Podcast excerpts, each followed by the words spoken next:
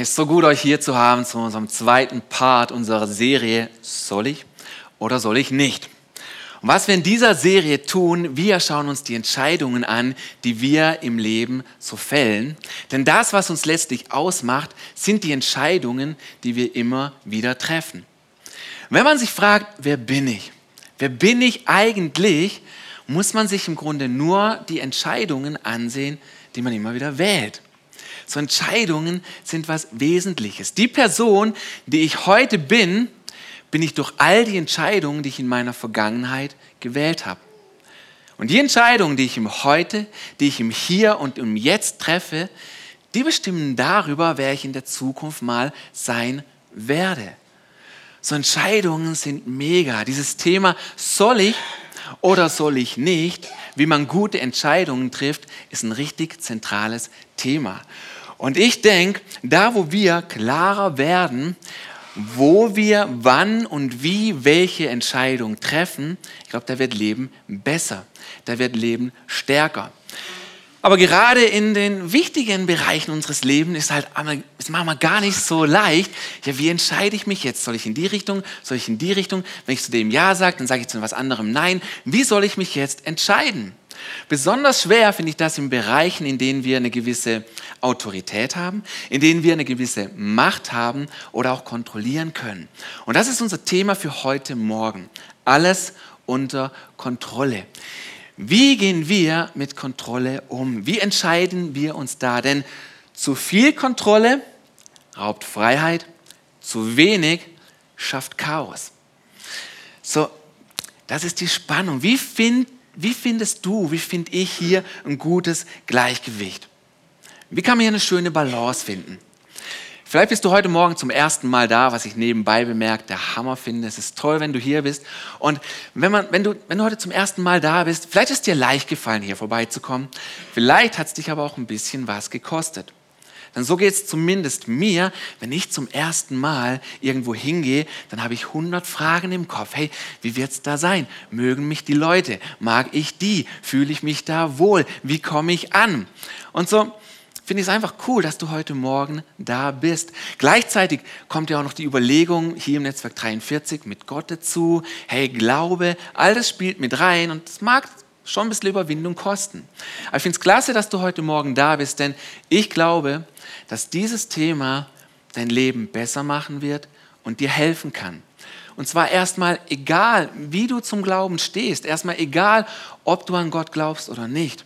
Denn allein schon, wenn wir uns Gedanken darüber machen, hey, wo kontrolliere ich in meinem Leben zu viel, da bringen wir schon ein gewisses Gleichgewicht in dieses Thema hinein. Und jeder profitiert davon. Ich denke letztlich, jeder von uns ist irgendwo dabei zu kontrollieren. Da ist irgendwo jeder dabei, egal, egal welchen Status wir haben, egal wie alt, egal wie jung wir sind. Schau, draußen zum Beispiel auf der Straße, die Polizei kontrolliert unseren Verkehr.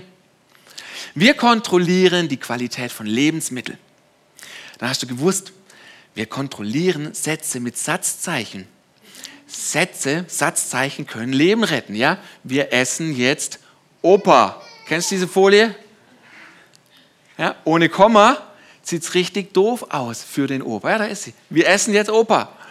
Ohne Komma, der arme, arme Opi. Ja? So, wir, wir, kontrollieren, wir kontrollieren Sätze mit Satzzeichen, damit eine Ordnung reinkommt. Wir kontrollieren Geräte, unser Fernseher, unser TV mit solchen Fernbedienungen aus der Ferne, weil es bequem ist.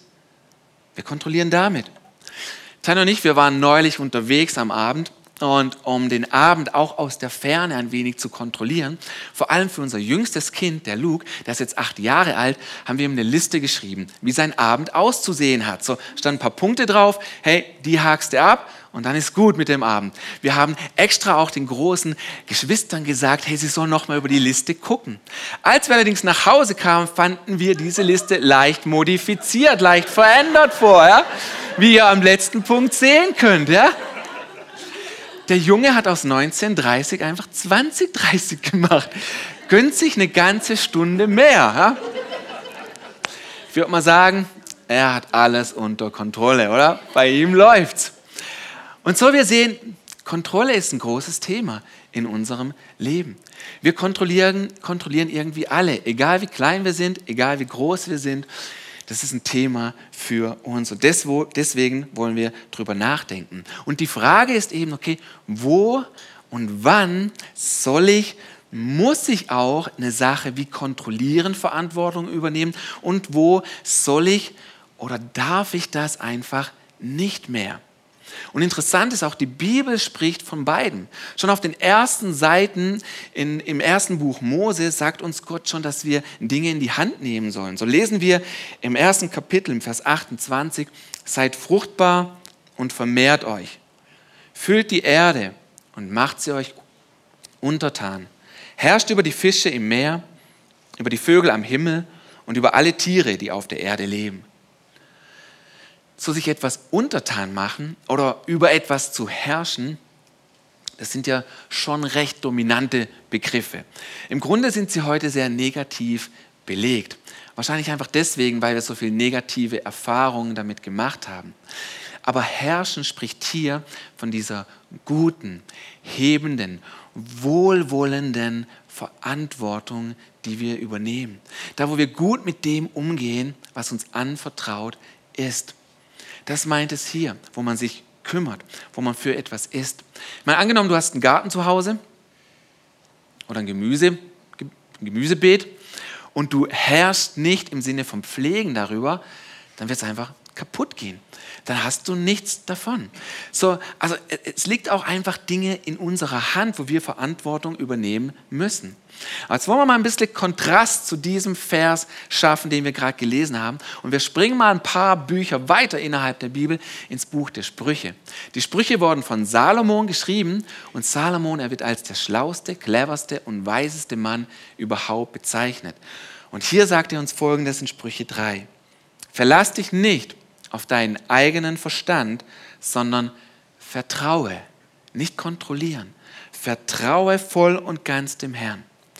Denke bei jedem Schritt an ihn. Er zeigt dir den richtigen Weg und krönt dein Handeln mit Erfolg. So dieser Vers ist einer der meist zitierten und einer der bekanntesten Verse überhaupt. Aber so wie ich finde, es ist auch einer, der am schwersten zu leben ist. Denn mit wie viel Herz sollen wir Gott vertrauen? Mit unserem ganzen Herz. Nicht mit einem halben, mit unserem ganzen Herz. Und dann sagt Salomon, wir sollen uns nicht auf unseren eigenen Verstand stützen, sondern wir sollen an ihn denken. Und wie oft sollen wir an ihn denken? An und wann mal? Salomon sagt, in allem, was wir tun, bei jedem Schritt, denke an ihn. Und dann setzt Gott dieses Hammer, Hammer Versprechen hinten dran und sagt, hey, dann zeigt er dir den richtigen Weg. Er zeigt dir, ob du sollst oder ob du nicht sollst. Er zeigt dir den Weg, den du einschlagen kannst, den du einschlagen sollst und er krönt dein Handeln mit Erfolg. Wow, was für ein Versprechen, oder? Das Problem ist halt einfach, Gott in allem, mit allem, voll und ganz zu vertrauen, ist manchmal nicht so einfach. Es ist manchmal nicht so leicht. Besonders in Bereichen, in denen wir uns unsicher fühlen, in denen wir Angst oder Sorgen haben, Genau das sind die Bereiche, wo wir ganz schwer loslassen können sagen, nee, nee, nee, nee, das muss ich, das will ich irgendwie nicht ganz, da will ich schon noch irgendwie, wer weiß, was bei rauskommt, wenn ich das ganz aus meiner Hand gebe. Und da halten wir immer ein Stück, wir halten immer ein Stück dran fest. Das Problem dabei ist aber, das Paradoxe hierbei ist, je mehr wir kontrollieren, desto größer die Angstkontrolle zu verlieren. Und steigt unsere Angst, dann steigt auch unser Verlangen nach Kontrolle. So, das schwingt sich hier auf. Das ist ein ganz, ganz übles Ding.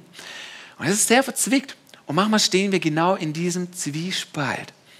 Und wo Gott uns hier Mut macht, auch mit diesem Vers, den wir eben gelesen haben aus den Sprüchen, ist, dass er uns sagt, hey, wähle doch mich und wähle es mir zu vertrauen, sodass wir sagen können, ich entscheide mich für Vertrauen statt Kontrolle. Das ist unser Kerngedanke für heute Morgen. Das ist der Kernsatz für heute. Ich entscheide mich für Vertrauen statt Kontrolle. das will ich tun. Und Gott muss echt mal gewusst haben, dass wir mit diesem Bereich so unsere Herausforderungen haben. Denn die Bibel ist voll mit Geschichten, voll mit Erzählungen von Leuten, die genau in dieser Spannung stehen. Wo sie nicht wussten, hey, soll ich das loslassen? Soll ich das an mich reißen? Eigentlich will ich das lieber selbst kontrollieren. Ich meine, nehmen wir mal Abraham und Sarah, die beiden. Gott hat den beiden versprochen, sie werden, sie, Gott hat Abraham versprochen, er wird der Stammvater einer großen Nation. Er wird ein Kind bekommen. Allerdings ging es Abraham und Sarah viel zu lange. Da kam kein Kind. Also hatte Sarah eines Tages einen genialen Einfall, eine geniale Idee. Mit dieser Idee ist sie zu Abraham und hat gesagt, hey Abraham, du siehst ja, Gott hat es mir versagt, Kinder zu bekommen. Er hat nicht gehalten, was er versprochen hat. Aber ich habe da eine ganz pfiffige Idee, denn nach aktuellem Gesetz kann ich durch meine Magd, durch die Hagar, wenn die schwanger wird und ein Kind bekommt, dann kann dieses Kind mir gehören. Dann habe ich doch noch ein Kind. So, das ist der Vorschlag für Abraham. Sarah sagt, weißt also Abraham, das heißt, wenn du mit meiner Magd, du weißt schon, und wenn sie dein Kind bekommt, dann, dann hätte ich ein Kind.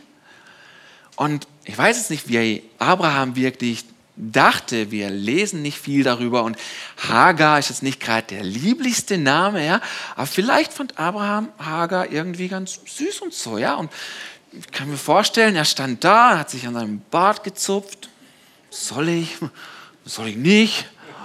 Er hat überlegt. Und Abraham war nicht dagegen. Wortwörtlich lesen wir sogar in der Bibel. Und Abraham war einverstanden. Ja. Machen wir das halt auch noch. Jawohl, Sarah, logisch. Aber was die beiden hier im Grunde tun ist, sie sagen, hey, Gott hat nicht gehalten, was er versprochen hat. Jetzt nehmen wir es selbst in die Hand. Wir kontrollieren diese Sache selber. Es geht uns nicht schnell genug.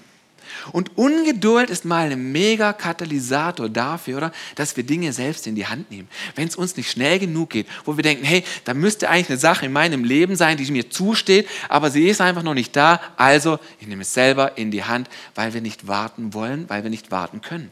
Es war aber gar nicht so, dass Gott sein Versprechen nicht gehalten hat.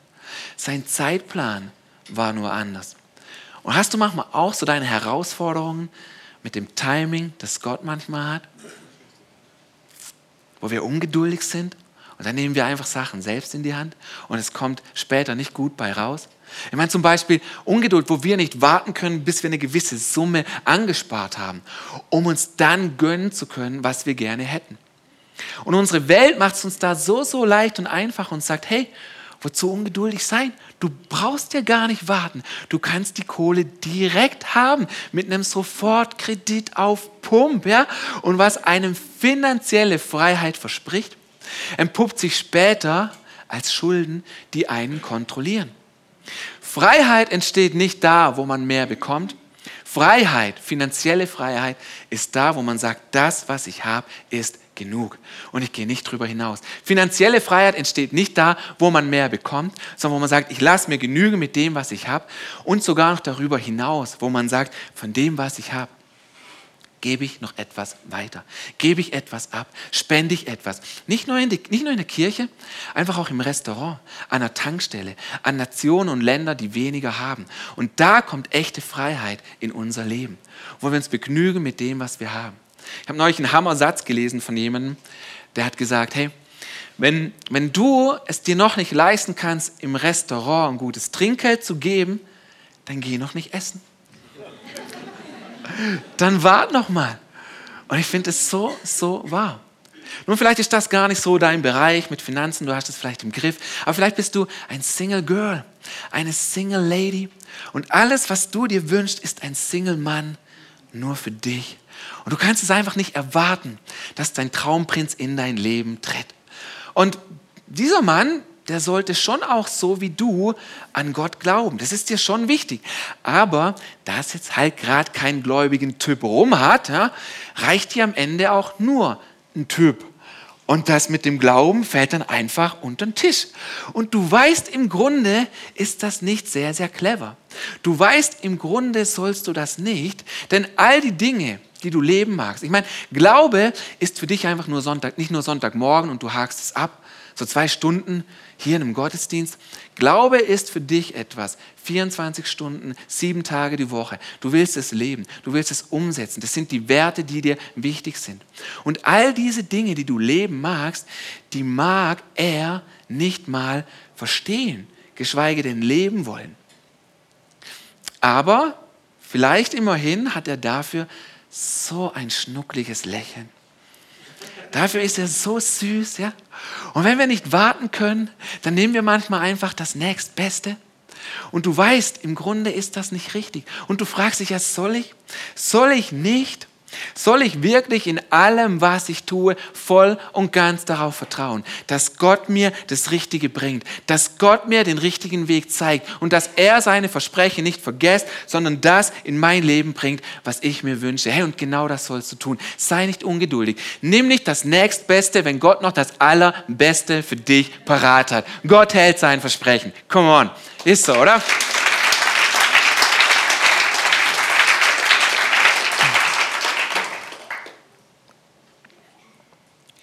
Lass uns nicht ungeduldig sein, auch als Kirche, sondern warten auf das, was Gott für uns vorhat. Gott hat so viel für uns. Entscheide dich für Vertrauen statt Kontrolle. Es kam noch nie gut, wo der Mensch von dem Weg abgewichen ist, den Gott einem vorgelegt hat. Es kam nicht gut bei Abraham, nicht gut bei Sarah, nicht gut mit Hagar. Es wird nicht gut kommen bei mir, es wird nicht gut kommen bei dir. Zu vertrauen und zu warten ist immer die bessere Lösung.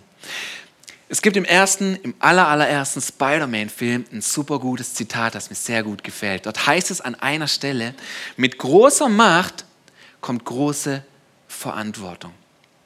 Und ich finde es mal total wahr. Denn, schau, wir alle haben eine riesengroße Entscheidungsfreiheit. Wir können wirklich wählen in unserem Leben, soll ich oder soll ich nicht. Wenn du das überlegst, enorm viel Macht. Aber mit dieser Macht kommt auch enorm viel Verantwortung. Das Richtige zu wählen und das Falsche zu meiden auf das Richtige zu schauen und dem Richtigen hinterherzugehen. Schau, Kontrolle mag bei dir ein Thema sein auf der Arbeit. Da, wo du eigentlich etwas delegieren solltest, schaffst es aber nicht und kontrollierst weiterhin. Aber dabei wird nichts herauskommen. Wenn wir wollen, dass andere wachsen und andere weiterkommen, muss man auch Sachen loslassen. Und da, wo du das nicht kannst, da schaffst du erstens keine weiteren Freiräume für dich, aber vor allem auch andere können nicht wachsen. Und man muss es einfach anderen auch zugestehen, dass sie Fehler machen können. Wenn man anderen immer nur Sachen abnimmt, weil man ihnen nichts zutraut, dann werden sie nicht wachsen. Und schau, du kannst entweder Kontrolle haben oder Wachstum aber nicht beides. Ähnlich auch zu Hause mit unseren Kindern in der Familie. Dort ist es sehr, sehr ähnlich. Ich meine, kennst du, kennst du Hubschraubereltern? Weißt du, was Hubschraubermama ist? Ein Hubschrauberpapa? Das sind Eltern, die ständig um ihre Kinder rumkreisen. Und dann die kreisen ständig über den Kindern rum und schreiben eine WhatsApp hinterher, ob alles gut ist, ob alles klar ist. Und wenn es Hausaufgaben gibt zu Hause, die wichtig sind, dann machen nicht die Kinder das, das macht dann die Mutti oder das macht der Papi, weil wenn es die Mutti macht, dann ist es besser, wie wenn es das Kind macht. Hubschraubereltern, die alles kontrollieren. Und ich meine, ich bin da auch noch am herausfinden, wie ich das so leben soll, weil die ein oder andere Hubschrauberrundfahrt, die drehe ich schon auch noch, die eigentlich gar nicht nötig wäre. Ja? So, wir sind da alle irgendwo auch am Lernen und wir sind da alle irgendwo dabei. Aber die Frage oder hier ist eben auch, dass gerade in Beziehungen Kontrolle macht auch einiges kaputt. Und bei Beziehungen, schau, du kannst Kontrolle haben oder Nähe, aber nicht beides. Und schau, Gott, er hat uns Entscheidungsfreiheit gegeben. Er, er, hat, er lebt es so. Er hat gesagt, hey, du kannst dich entscheiden für mich oder nicht. Du, das liegt in deiner Hand. Und ich finde, allein das schon spricht so sehr für Gott, dass er uns diese Freiheit gibt. Und er wünscht sich, dass wir uns für ihn entscheiden, aber ihm ist Nähe wichtig. Und darum kontrolliert er uns nicht. Darum kontrolliert er dich nicht, sondern er sagt, es steht dir frei zu wählen, wie du magst. Und so wir sehen, dieses Thema um Kontrolle, um Vertrauen herum, ist kein Thema, das einfach nur für uns ist, so isoliert für dich ein Thema für dich privat, sondern es betrifft direkt und unmittelbar auch deine Umgebung und die Lebensqualität von den anderen um dich herum. Da, wo wir gut leben, wo wir gut Entscheidungen treffen mit diesem Thema und vor allem Vertrauen wählen, da steigt die Lebensqualität für dich und für andere um dich herum. Und darum fände ich es gut, an dieser Stelle einfach mal, wenn wir uns überlegen, wenn du dir überlegst, okay, was ist es in deinem Leben, die Sache, die du kontrollieren magst? Wo ist die Sache, die Situation, die du nur schwer loslassen kannst? Was ist es, wo du Ängste hast, wo du Sorgen hast? Was ist es? Lass uns mal einen Moment Zeit nehmen dafür. Du machst dir Gedanken drüber. Welche Situation ist es? Welche Sache? Und dann versuch dieser Sache doch mal einen Namen zu geben.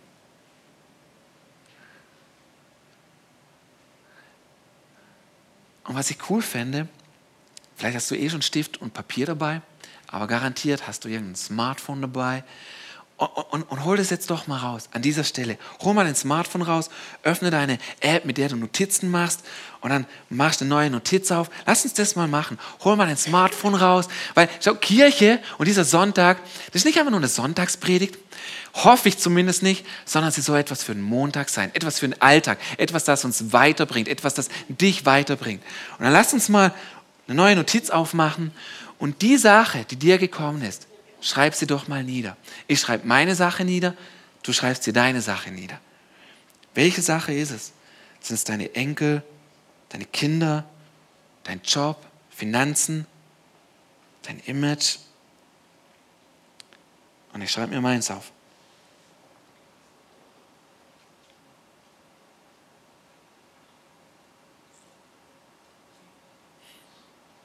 Okay, habt ihr es? Gut? Super. So gut. Und mit dem, was wir jetzt aufgeschrieben haben, ich möchte euch mal drei Fragen weitergeben, die uns helfen können, zu unterscheiden und herauszufinden, okay, wo muss ich Verantwortung übernehmen, aber auch gleichzeitig Kontrolle aufgeben. Manchmal denken wir, im Moment muss es nicht das eine oder das andere sein und das bringt uns manchmal in so einen Zwiespalt. Aber im Grunde kann beides gleichzeitig funktionieren und sich auch ergänzen, dass wir Kontrolle aufgeben und Verantwortung übernehmen. So drei Fragen, die uns auch helfen, Verantwortung und Vertrauen zu wählen statt Kontrolle. So die erste Frage, sie lautet, ist es die Sache wert? Ist es die Sache, die du so gern kontrollieren magst, die du so gerne hättest, wie du sie halt gerne haben möchtest, die Sache, um die du dich sorgst, an der du festhältst und die so festklammerst, ist es die Sache wirklich wert? Und ich bin da echt so ein Kandidat dafür. Weißt zum Beispiel, ich habe mein Leben und meinen Tag gerne strukturiert. Ich weiß am Tag vorher schon, hey, morgen mache ich das und das und das. Und dann am Mittag mache ich das und das und das. Und wenn es richtig gut läuft und wenn ich richtig gut drauf bin, dann komme ich vielleicht sogar noch zu dem. Und wenn es da nicht so läuft, wie ich mir das durchgedacht habe, boah, dann werde ich richtig frustriert und ärgerlich und traurig, ja. Und dann merke ich im Nachhinein immer wieder, Martin, es ist es die Sache einfach nicht wert, dass du deine Freude und deine Stärke im Tag eintauschst Einfach nur deswegen, weil manchmal Sachen nicht so laufen. So, ich würde mich zwar nicht als Control Freak bezeichnen, ihr wisst es ja auch, ihr kennt mich, kein Control Freak, ich bin eher so ein Control Fan. Control Fan. Das ist was anderes. Ich bin auch nicht spießig. Ich bin detailorientiert. Auch das ist ein großer Unterschied. Und so auch da muss ich einfach gucken, hey, es ist die Sache nicht wert, dass ich meine Freude und meinen Spaß an der Arbeit, meinen Spaß im Tag eintausche, nur deswegen, weil mir die Sachen einfach aus der Hand laufen und es nicht so läuft, wie es ich gerne hätte, wie es ich gerne kontrollieren mag. Es ist die Sache einfach nicht wert. Oder zu Hause mit der Familie, bei den Kindern, ist es wirklich so, so wichtig, was sie anhaben und dass sie den Dresscode anziehen, den du rausgelegt hast und dann holt das Kind das andere T-Shirt raus. Ist es wirklich so wichtig, was sie da anziehen und was sie dann machen. Es ist wirklich so wichtig, dass die Fensterscheiben, der Spiegel zu Hause sauber ist, ohne Fingerdappen, gleich nachdem man es wieder geputzt hat. Ist es den Ärger dann wirklich wert? Ich habe von mehreren Eltern inzwischen schon gehört und ich bin da noch nicht. Darum würde es mich auch interessieren, von euch zu hören, ob das stimmt und ob ich darauf achten muss. Aber ich habe von Eltern schon gehört, dass sie gesagt haben, die Sache, die sie am meisten genervt und aufgeregt hat an ihren Kindern, war später die Sache, die sie am meisten vermisst haben, als die Kinder ausgezogen sind. Ist da was dran? Muss ich darauf achten? Ich glaube, da ist was dran. Wenn keiner mehr fragt, hey, Papa, kannst du mich abholen? Papa, kannst du mich dahin fahren? Papa, kannst du meine Arbeit unterschreiben? Weil sie kommen zu mir, wenn sie schlecht ist. ist es die Sache wirklich wert, sich immer aufzuregen über gewisse Sachen? Ich war neulich mit meiner Tochter unterwegs im Auto und es, sie war nur, wir waren nur wir zwei zusammen. Und Juli, sie kontrolliert etwas gerne im Auto. Und zwar kontrolliert sie gerne die Musik und die Lautstärke der Musik. Das hat sie gerne in der Hand. Und da waren wir neulich unterwegs und es lief meine Musik im Auto. Sie wollte aber ihre hören, also wurde es eine Diskussion. Ja? Und gegen Ende hat sie dann ihren Joker gezückt, ja? so ihre, ihr Ass im Ärmel. Und sie hat Folgendes gesagt. Sie hat gesagt, Papa, Papa, ich bin doch deine einzige Tochter.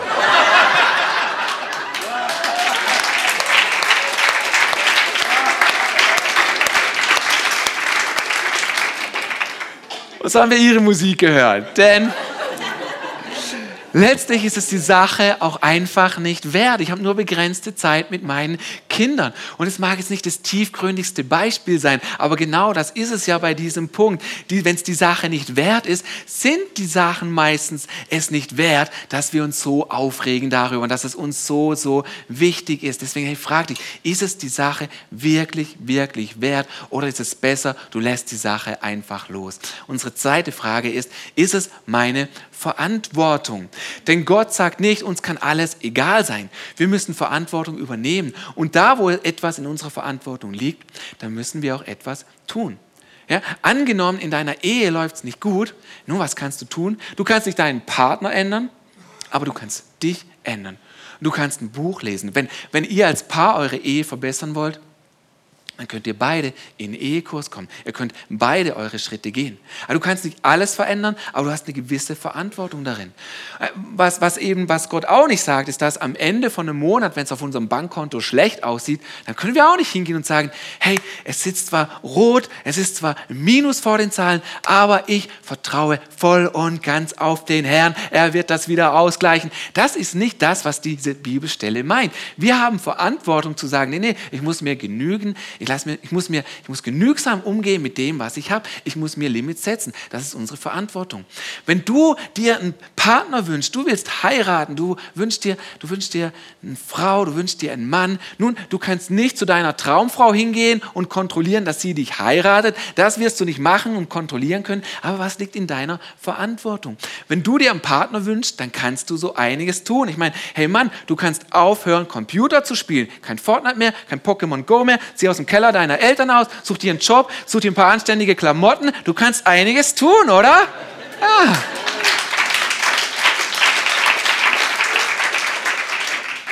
Man kann einiges tun, weil Gott uns auch einiges in unsere Verantwortung legt.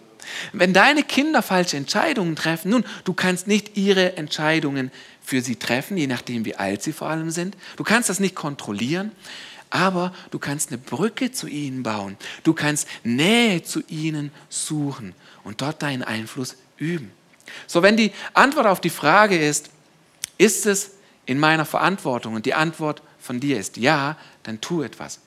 Ist die Antwort aber nein, dann tritt die dritte Frage in Kraft. Unsere dritte Frage ist, ist es in Gottes Hand?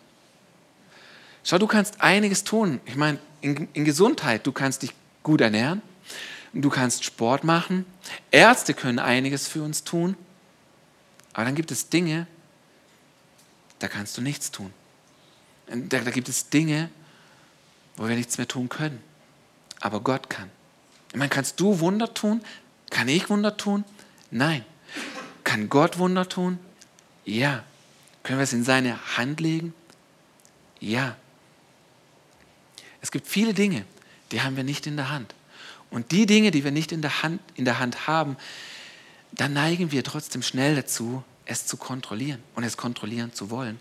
Aber wir können es letztlich nicht. Paulus, er sagt uns Folgendes. Er sagt, macht euch keine Sorgen. Ihr dürft in jeder Lage zu Gott beten. Sagt ihm, was euch fehlt und dankt ihm, dann wird Gottes Friede, der all unser Verstehen übersteigt, eure Herzen und Gedanken bewahren, weil ihr mit Jesus Christus verbunden seid. Paulus sagt, hey, die Dinge, die wir kontrollieren wollen, unsere Ängste, unsere Sorgen, er sagt, hey, kontrolliere es nicht. Wähle es, deinem Gott zu vertrauen.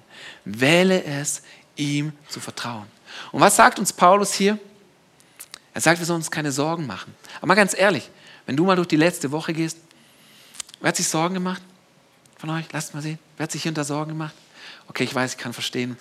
Man will nicht unbedingt die Hand hochnehmen. Voll okay, voll in Ordnung. Wir machen uns unsere Sorgen. Nun, was sagt Paulus? Wie oft sollen wir uns Sorgen machen? Vier, fünf Mal am Tag? Zehnmal in der Woche? Er sagt, macht euch keine Sorgen. Gar keine. Und dann sagt Paulus, hey, in welcher Situation, in welcher Lebenslage dürfen wir zu Gott kommen? Er sagt, in jeder Lage, in jeder Situation. Hey, egal ob du was verbockt hast, egal ob andere was verbockt haben, egal ob du etwas falsch gemacht hast, egal ob deine Situation groß ist oder klein, in jeder Situation dürfen wir zu Gott kommen. Und wie können wir zu Gott kommen? Indem wir ihm sagen, was uns fehlt und ihm unseren Dank bringen. Das klingt manchmal auch widersprüchlich, aber beides geht. Wir haben immer etwas, wofür wir dankbar sein können. Und meistens haben wir auch etwas, das uns fehlt. Und mit beidem können wir so zu Gott kommen. Ihm beides bringen und ihm beides sagen. Und dann kommt dieses Versprechen, wo Gott sagt, dann wird er unser Leben mit Frieden füllen. Weißt du, was ich manchmal komisch finde, ist, dass vor allem in Situationen, wo wir merken, wir können nichts mehr tun, ist, dass wir am Ende sagen, alles, was wir jetzt noch tun können, ist beten. Wir können nur noch beten. Und ich frage mich, wie sich das für Gott wohl anfühlt, wenn er das so hört. Dass er vielleicht denkt, hey, ist echt so schlimm, so tief bist du jetzt gesunken, alles, was dir bleibt, bin ich. Ich meine, ist nicht vielmehr so, dass wir in Gott alles haben, was wir brauchen? Dass er die Antwort auf unsere Fragen ist, dass er die Antwort auf unsere Probleme ist, dass er der ist, der uns weiterhelfen kann in jeder Lage, in jeder Situation. Und das Gebet nicht einfach unsere letzte Reaktion ist, sondern unsere allererste Aktion. Und das Gebet nicht das Letzte ist, das uns bleibt, sondern das Beste ist, das uns bleibt. Es ist das Beste, das wir haben. Und darum ist es einfach falsch zu sagen, alles, was wir jetzt noch tun können, ist beten. Weil es ist das Beste, das du tun kannst. Und deswegen, hey, wo möchtest du heute Morgen Kontrolle in Gottes Hand legen? Was hast du dir vorhin aufgeschrieben? Und möchtest du dich heute Morgen entscheiden, zu sagen, ich entscheide mich für Vertrauen statt Kontrolle? Weil Vertrauen gewinnt. Vertrauen gewinnt immer. Vertrauen ist besser. Macht euch keine Sorgen, sagt Paulus. Und es ist total schwer, weil gerade in Bereichen, in denen es uns schlecht geht, ist es total schwer, es loszulassen. Als es unserem jüngsten Sohn, dem Luke, gesundheitlich sehr, sehr schlecht ging, in seinen ersten drei bis fünf Jahren, und wir mehrere OPs mit ihm hatten und die ersten gingen immer schief, da hatte ich viele, viele Sorgen, viele, viele Ängste um sein Leben. Und mein Leben wurde immer dunkler und dunkler. Aber was meine Familie gebraucht hat, war kein Vater, der traurig ist, der Angst hat und keine Kraft. Sie brauchten jemand anderen. Und nicht jedes Mal, aber immer wieder bin ich zu Gott, habe ihm gesagt, was mir fehlt. Habe versucht, dankbar zu sein für das, was da ist. Und nicht jedes Mal, aber immer wieder kam dieser Friede in mein Leben, der all mein Denken übersteigt. Ich kann mich an einen Morgen besonders erinnern, es ging mir so schlecht. So viel Sorgen, so viele Angst, Tränen und Schmerz. Und ich habe angefangen zu beten. Weißt du, in den Momenten, wo du Sorgen hast, die groß sind, da willst du nicht mal beten. Du hast das Gefühl, du kannst gar nichts mehr. Aber ich fing an zu beten und plötzlich kam eine Freude in mein Leben, ein Frieden in mein Leben. Ich habe das nicht mal gecheckt. Es war eine, es war, es war eine 180-Grad-Wende auf einmal. Und ich habe gestrahlt, ich habe gelacht, noch mit Tränen in den Augen. Und ich habe hochgeschaut und gesagt, Gott, ich weiß nicht, wie du das machst, aber mach es weiter. Mach es weiter. Mein Leben, meine Familie braucht das. Wo brauchst du das? Es fängt damit an, dass wir Gott bringen, was uns fehlt. Es fällt damit an, ihm Vertrauen entgegenzubringen. Herr, wenn du das heute Morgen willst, mit dieser Sache, die du doch aufgeschrieben hast, dann steh doch jetzt auf. Dann steh doch jetzt auf vor unserem Gott und bring ihm die Sache. Bring ihm das, was du notiert hast. Und sag ihm, Gott, das fehlt mir. Und ich habe vorhin gesagt, hey, vielleicht bist du zum ersten Mal da und du weißt nicht, wie du zu Gott stehen sollst und dass dir dieses Thema trotzdem helfen kann. Und ich glaube dir, ich glaube auch, dass dir dieses Thema helfen kann und dein Leben besser macht. Aber wirklich gelingend wird das Ganze, wenn du mit all dem, was dir fehlt, mit all dem, wo du dir Sorgen machst, zu diesem Gott kommst. Er hat gesagt, du kannst entscheiden zwischen soll ich oder soll ich nicht. Du kannst es wählen. Er lässt dir die Freiheit, weil er Nähe will. Und entscheide dich doch heute Morgen für diese Nähe. Und wir wollen gleich zusammen beten und du kannst dich einfach mit einklinken in dieses Gebet. Ich bete ein paar kurze Sätze und wir beten nach und du kannst dich einfach mit einklinken, um heute Morgen eine Entscheidung für Jesus zu treffen.